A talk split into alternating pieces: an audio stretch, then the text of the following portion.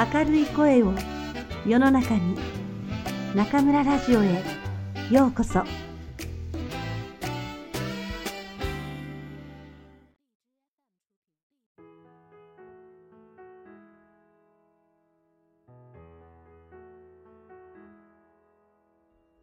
カンガルー日和村上春樹柵の中には全部で4匹のカンガルーがいた。1匹がオスで2匹がメス。あとの1匹が生まれたばかりの子供である。カンガルーの柵の前には僕と彼女しかいない。もともと大して人気のある動物園でもないし、おまけに今日は月曜の朝だ。入場客の数よりは動物の数の方がずっと多い。これは誇張ではない。本当にそうなのだ。我々の目当ては、もちろんカンガルーの赤ん坊である。それ以外に見るべき何があるだろう。我々は、一月前の新聞の地方版で、カンガルーの赤ん坊の誕生を知った。そして一ヶ月間、カンガルーの赤ん坊を見物するにふさわしい朝の到来を、じっと辛抱強く待ち続けていたのである。しかし、そんな朝はなかなかやっては来なかった。ある朝には雨が降っていた。次の朝にもやはり雨は降っていた。その次の朝には地面がぬかるんでいたし、それに続く二日間は嫌な風が吹いていた。ある朝には彼女の虫歯が痛み、ある朝には僕が区役所に出かけねばならなかった。僕はあまり大きなことは言いたくない。でも、あえて言わせていただくなら、それが人生なのだ。そんな風にして、一ヶ月が過ぎた。一ヶ月なんて、全くのところ、あっという間に過ぎてしまう。この一ヶ月の間、一体何をしていたのか、僕にはまるで思い出せない。いろんなことをやったような気もするし、何もしなかったような気もする。月末になって新聞の集金人がやってくるまで1ヶ月が過ぎてしまったことにさえ僕は気づかなかった。そう、それが人生なのだ。しかし、何はともあれ、カンガルーを見るための朝はようやくやってきた。我々は朝の6時に目覚め、窓のカーテンを開け、それがカンガルー日和であることを一瞬のうちに認識し、確認した。我々は急いで顔を洗い、食事を済ませ、猫に食事を与え、洗濯をし、日よけ棒をかぶって家を出た。ねえ、まだカンガルーの赤ん坊は、ちゃんと生きているかな？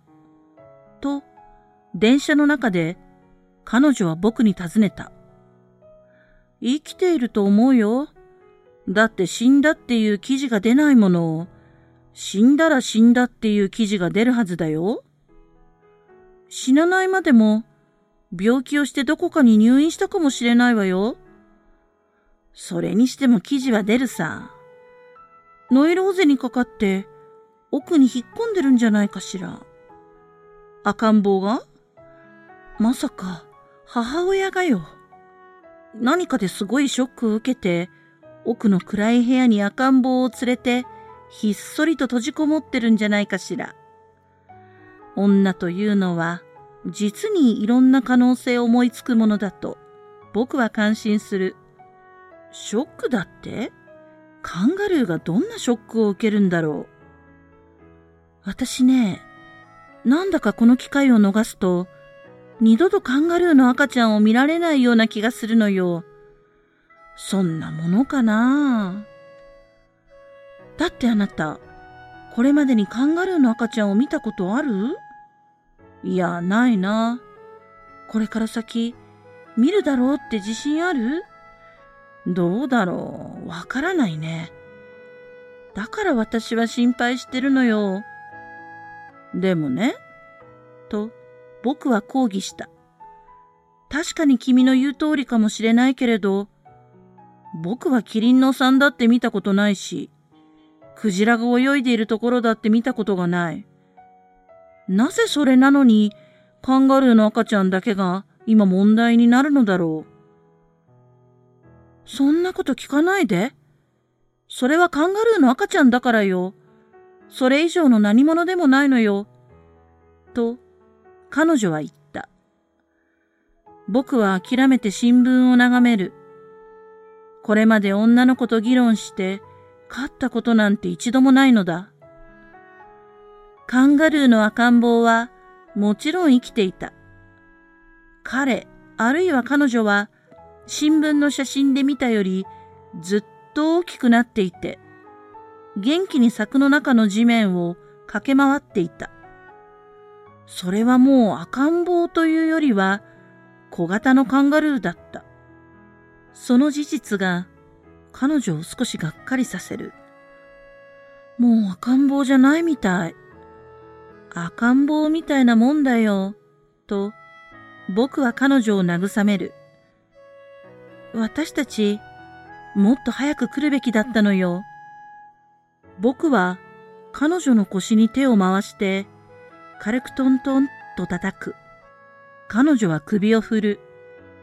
僕は何とか彼女を慰めたいと思う。カンガルーの赤ん坊がすっかり成長してしまったことについて。でも、どのように慰めたところで、それはもうとにかく成長してしまったのだ。だから、僕は何も言わない。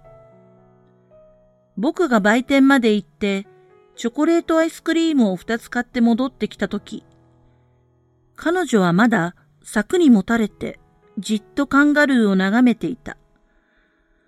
もう赤ん坊じゃないのよ。と、彼女は繰り返した。そうと言って、僕はアイスクリームを一つ彼女に渡す。だって、赤ん坊ならお母さんの袋に入ってるはずよ。僕はうなずいてアイスクリームを舐める。でも、入ってないもの。我々はとりあえず母親カンガルーを探した。父親カンガルーの方はすぐに分かった。一番巨大で一番物静かなのが父親カンガルーだ。彼は才能が枯れ尽きてしまった作曲家のような顔つきで、餌箱の中の緑の葉をじっと眺めている。残りの2匹はメスだが、どちらも同じような体つきで、同じような体色で、同じような顔つきである。どちらがその赤ん坊カンガルーの母親だとしても、おかしくはない。でも、どちらかが母親で、どちらかが母親じゃないんだ。と僕は言った。うん。とすると、母親じゃない方のカンガルーは一体何だ？わからない。と彼女は言った。そんなことにはお構いなく、カンガルーの赤ん坊は地面を走り回り、ところどころに意味もなく、前足で穴を掘り続けていた。彼あるいは彼女は退屈を知らぬ生き物であるようだった。父親の周囲をぐるぐると回り、緑の草を少しだけかじり、地面を掘り、2匹のメスカンガルーにちょっかいを出し、地面にごろりと横になり、そしてまた起き上がって走り始めた。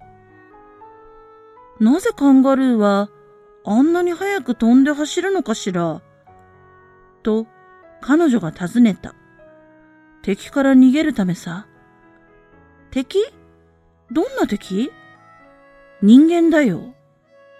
と僕は言った。人間がブーメランでカンガルーを殺して肉を食べるんだ。なぜカンガルーの赤ん坊はお母さんのお腹の袋に入るの？一緒に逃げるためさ。子供はそんなに早く走れないから。保護されているのね。うん、と僕は言う。子供はみんな保護されているんだ。どれくらいの期間保護されるの？僕は動物図鑑でカンガルーについての何もかもをきちんと調べてくるべきであったのだ。こうなることは初めから分かっていたのだから。一ヶ月か二ヶ月、そんなものだろうな。じゃああの子はまだ一ヶ月だから、と、彼女は赤ん坊カンガルーを指さす。お母さんの袋の中に入るわけね。うん。僕は言った。多分ね。ねえ、あの袋の中に入るって素敵だと思わない？そうだね。日はすっかり高くなっていた。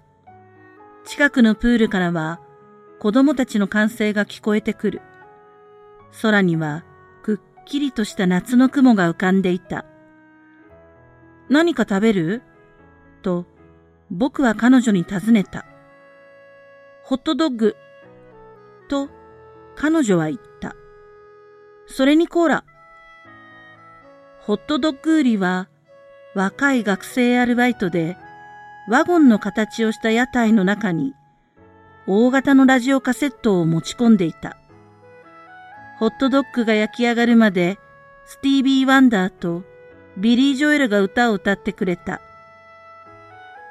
僕がカンガルーの柵に戻ると、彼女は、ほら、と言って、一匹のメスカンガルーを指さした。ほら見て、袋の中に入ったわよ。確かに赤ん坊カンガルーは母親、多分それが母親なのだろう、の袋の中に潜り込んでいた。お腹の袋は大きく膨らんで、小さな尖った耳と尻尾の先端だけがぴょこんと上に飛び出していた。それは素敵な眺めだった。わざわざ見物に来た甲斐があるというものだ。あんなのが入って重くないのかしら？大丈夫だよ。カンガルーは力持ちだからね。本当？もちろん。だから今まで生き延びてきたんだ。母親は強い日差しの中で汗一つかいてはいなかった。青山通りのスーパーマーケットで昼下がりの買い物を済ませ、コーヒーショップでちょっと一服しているといった感じだ。保護されているのねうん。赤ん坊寝ちゃったのかしら多分ね。我々はホットドッグを食べ、コーラを飲み、そしてカンガルーの柵を後にした。我々が立ち去るときにも、父親カンガルーはまだ餌箱の中に失われた音符を探し求めていた。母親カンガルーと赤ん坊カンガルーは一体となって時の流れに体を休め、ミステリアスなメスカンガルーは尻尾の具合を試すように柵の中で跳躍を繰り返していた。久しぶりに暑い一日になりそうだった。ねえ、どこかでビールでも飲まない？と、彼女は言った。いいね。と、僕は言った。